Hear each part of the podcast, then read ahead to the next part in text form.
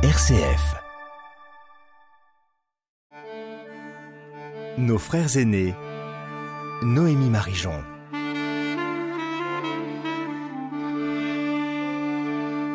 Dans l'Épître aux Romains, on peut lire Le rejet des Juifs a été la réconciliation du monde. On voit que dans cette phrase, Saint Paul n'est pas forcément tendre avec les Juifs. Aujourd'hui, dans Nos Frères aînés, nous recevons le pasteur Serge Vutrich pour nous parler de cette fameuse Épître aux Romains et pour savoir si vraiment elle a été écrite contre les Juifs. Bonjour, pasteur Vutrich. Bonjour, Noémie. Pasteur Vutrich, vous êtes pasteur de l'Église protestante unie, président de la commission des liens avec le judaïsme de la Fédération protestante de France. Qu'est-ce que c'est que cet épître aux Romains? Faisons un peu de contexte. Dans quel contexte Saint Paul l'écrit? Alors oui, c'est une bonne question parce qu'au fond, l'épître aux Romains a été écrite, euh, on pense, dans les années 55 à 57 de notre ère, c'est-à-dire, eh bien, très tôt, 25 ans après la mort de Jésus. Et donc une période où on voit l'émergence de, petites communautés de disciples de Jésus. Donc ce, n'est pas du tout encore l'Église telle qu'on la connaît aujourd'hui. Elle deviendra importante plus tard à la fin du siècle. Mais ce sont des petites communautés qui grossissent. Et il y a bien sûr à Rome, centre de l'Empire romain, une de ces ou plusieurs de ces petites communautés auxquelles Paul va s'adresser.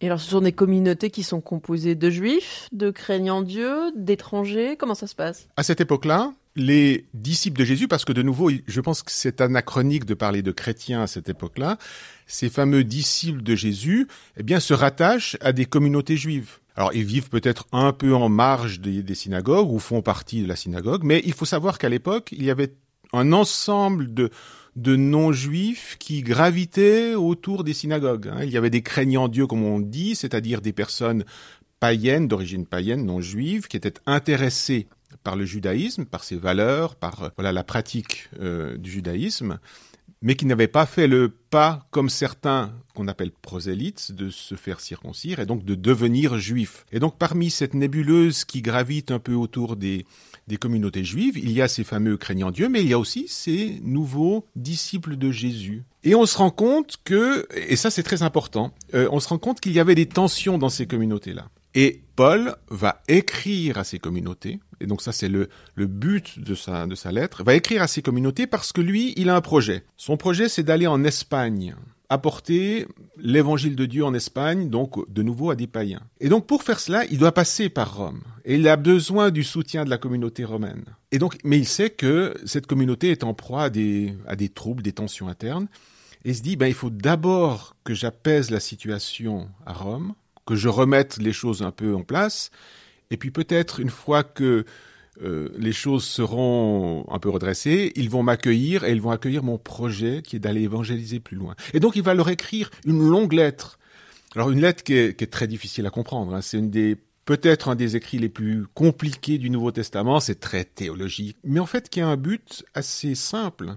C'est de permettre une réconciliation dans ces petites communautés pour que ces communautés accueillent le projet de Paul, qui est d'aller plus loin avec leur soutien. Nos frères aînés. Noémie Marijon. Qu'est-ce qu'il y a de compliqué dans ces lettres? Ce qui est compliqué, c'est que, en fait, si vous lisez, si vous ouvrez une Bible, vous lisez les premiers chapitres de, de l'Épître aux Romains, c'est très difficile à comprendre. C'est du langage théologique assez complexe. Il y a plein d'idées qui s'imbriquent les unes dans les autres. Et en fait, on a assez rapidement l'impression que Paul écrit un traité de théologie. Et donc, bon, bah, c'est assez austère la théologie. Donc, on se dit, c'est, pas du tout, on n'a pas du tout l'idée que c'est une lettre circonstancielle pour un problème précis, mais on se dit, mais il écrit un traité de théologie, probablement un traité valable pour tous les temps, tous les lieux, etc. Et les théologiens ont cherché le cœur de ce traité, ils se sont dit, ah ben voilà, c'est la, justification par la foi sans les œuvres. Hein. En tout cas, du côté protestant, ça a été la grande interprétation de, de ce texte. Et donc on dit, ben voilà, désormais, pour Paul, ce qu'il veut, c'est propager sa doctrine que les protestants ont redécouvert, hein, le salut par la foi sans les œuvres, au monde entier, universellement. Et ils ont fait de cette lettre, qui était à la base une lettre circonstanciée pour un problème particulier, ils en ont fait un traité général et ils ont oublié qu'en fait, elle s'adressait à des personnes particulières qui étaient n'étaient pas des juifs, mais qui étaient des païens, qui gravitaient, comme je le disais tout à l'heure, autour de ces fameuses communautés juives. Et donc, à ces païens, Paul va leur dire quelque chose, mais il ne s'adresse pas aux juifs. Et d'ailleurs, dans la lettre aux Romains, il y a au moins six ou sept passages où Paul dit, mais à vous les païens qui sont à Rome, ou moi qui, est, qui suis l'apôtre des nations, j'ai reçu mandat de, ben, de m'adresser aux nations, etc. Et donc il va vraiment préciser que cette lettre n'est pas écrite pour les juifs. Alors le drame, c'est que en fait, on l'a lu comme s'adressant aux juifs. Alors finalement, c'est plus une lettre contre les païens que contre les juifs. Alors elle n'est pas écrite contre les païens, mais elle est pour, régler un problème qui se, voilà, greffe entre, probablement entre disciples de Jésus juifs et disciples de Jésus païens. Les premiers, les disciples de Jésus juifs, conservaient un certain nombre de pratiques de la loi, etc. Et les autres, les païens disciples de Jésus, les méprisaient. Hein. Il les appelait les faibles, etc. Et à plusieurs reprises, Paul les, voilà, les, tense en leur disant, mais vous ne devez pas mépriser vos frères euh, de cette façon-là. Ils ont droit de, de respecter euh, la loi.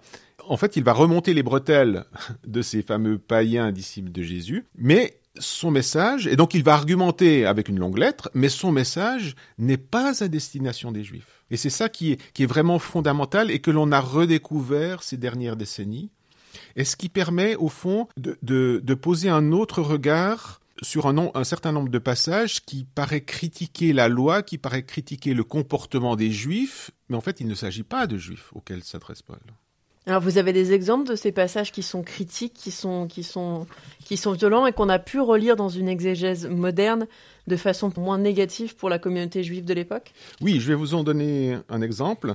Au chapitre 2, Paul dit ceci. Toi qui portes le nom de juif, qui te repose sur la loi, qui met ta fierté en Dieu, toi qui connais sa volonté, qui discerne l'essentiel parce que tu es à l'école de la loi, toi qui es convaincu d'être toi-même guide des aveugles, lumière de ceux qui sont dans les ténèbres, éducateur des insensés, maître des tout-petits, toi qui es convaincu de posséder dans la loi l'expression même de la connaissance et de la vérité, bref, toi qui instruis les autres, tu ne t'instruis pas toi-même. Vous voyez, ce, passage dans Romains 2, on dit mais c'est dévastateur comme critique des juifs. Mais c'est toi qui portes le nom de juif.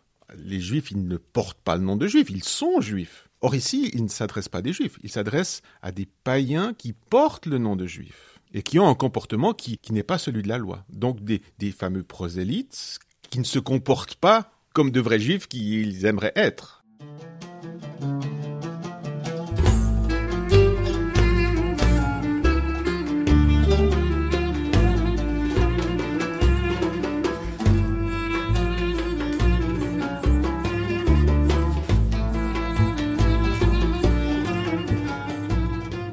Maintenant, on se rend compte que, euh, alors pour revenir aux Romains, Paul n'est pas euh, un converti au christianisme qui accuserait ses frères, parce qu'à l'époque il n'y avait pas de christianisme, hein, donc c'est anachronique de dire cela.